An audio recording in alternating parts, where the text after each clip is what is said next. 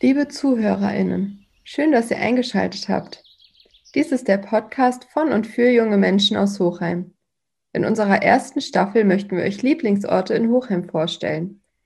Wo gehe ich hin zum Feiern oder zum Freundinnen-Treffen? Wo kann ich am besten Kraft tanken oder einfach chillen? Außerdem möchten wir Sehnsuchtsorte vorstellen. Das können Plätze auf der ganzen Welt sein. Vom Sofa bei Oma, weil es hier immer Kekse gibt, bis zum Lieblingsurlaubsort. Hauptsache, dir gefällt es dort so richtig gut. Falls auch du solche Lieblingsplätze hast, melde dich bei uns und stell auch du sie hier vor. Frag doch auch mal deine Freundinnen, an welchen Orten sie sich am liebsten aufhalten und macht gemeinsam mit. Und jetzt heißt es, einfach reinhören und Hochheim und die Welt mit anderen Ohren sehen. Viel Spaß!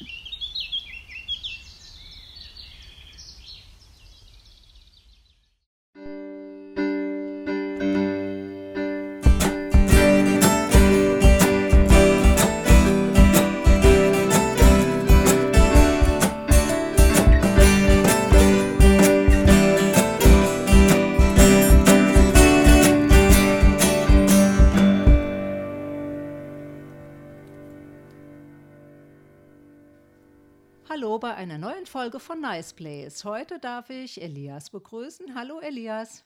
Hallo. Schön, dass du da bist. Ja, ähm, heute wollte ich gerne über meine Lieblingsplätze sprechen. Da freue ich mich sehr drauf. Ich bin sehr gespannt. Erzähl ähm, mal. Ja, also mein allererster Lieblingsplatz, ähm, wo ich auch sehr, sehr oft, also so oft wie möglich bin, ähm, ist Türkei. Da bin ich so gerne, weil wir ähm, halt genau in dem Jahr, wo ich ähm, halt geboren wurde, ähm, genau in dem Jahr sind wir schon nach Türkei gefahren oder in dem Jahr danach.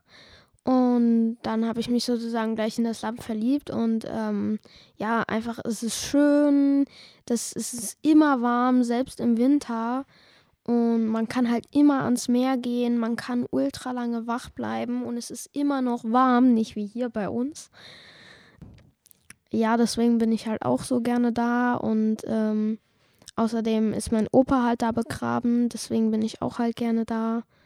Und ja, mein Opa hat auch größtenteils drüben gewohnt.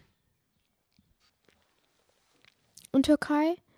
Und deswegen ist Türkei mein allerliebster Platz. Warst du da schon oft? Ja, schon sehr, sehr oft. Fast jedes Jahr sind wir da, nur halt die letzten zwei Jahre halt nicht, ja, wegen okay. Corona. Und gibt es noch andere Lieblingsplätze? Ja, ja, auf jeden Fall. Also bei mir zu Hause auf jeden Fall ist mein zweiter Lieblingsplatz. Ja, da kann man schon raushören, dass ich Türkei mehr mag als da, wo ich eigentlich wohne. Mhm. ähm, also das ist mein zweiter Lieblingsplatz, einfach weil ich da wohne, weil ich hier in Deutschland auch geboren wurde, weil halt hier auch meine ganzen Haustiere sind. Auf jeden Fall auch deswegen. Und einfach, weil ich mich hier auch wie zu Hause fühle, genauso wie in Türkei. Mhm. Nur halt in Türkei ein bisschen mehr. Was hast du denn für Haustiere, Elias, wenn ich fragen darf? Also, ich habe vier Ratten.